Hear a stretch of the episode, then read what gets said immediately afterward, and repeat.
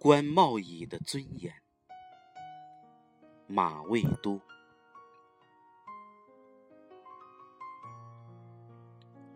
我去美国西雅图时，被朋友安排在一对美国夫妇家住。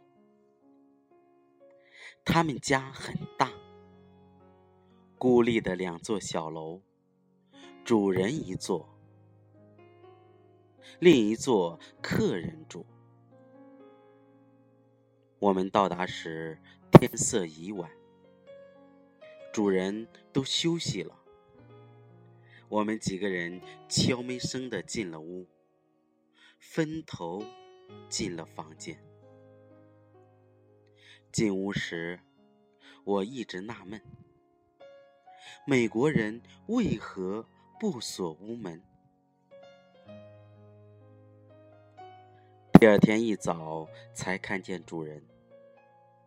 聊天时才知道，男主人是法学专家。女主人是艺术家，所以家中的布置极富艺术气息。主人家有好几把古老的椅子，凭我有限的知识，知道是英国维多利亚时代的产品。一打听才知道。其中有的是美国的仿品，这些古老的椅子都很舒适，坐在上面放松的很。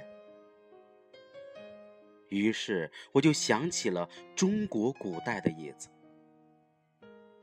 一个个都让人正襟危坐。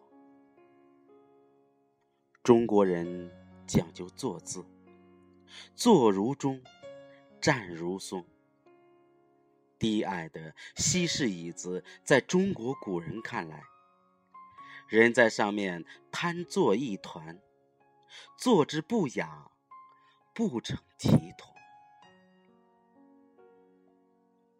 中国古人不是不知道舒服，而是不放弃尊严。舒适与尊严，哪个更为重要？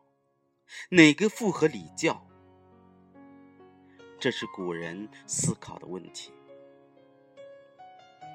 在精神层面上，俯视的快感超越仰视。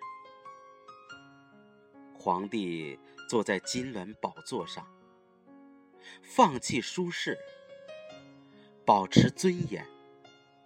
实际上是在享受精神的愉悦。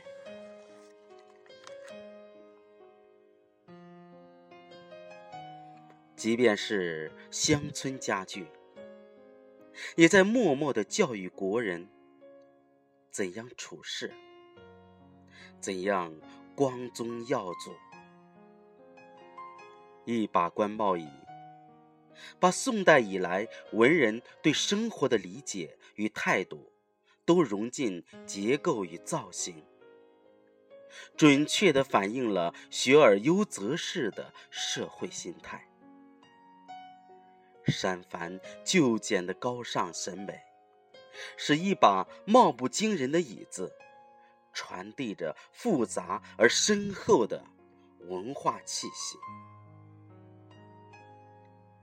这种优秀的语句，小则反映一个乡绅的精神追求，大则诠释中国两千多年封建社会根深蒂固的缘由。今人的收藏，往往会忽视这些崇高的精神含义。而更多注重前人留下的物质财富，在我看来，收藏的悲哀正在于此。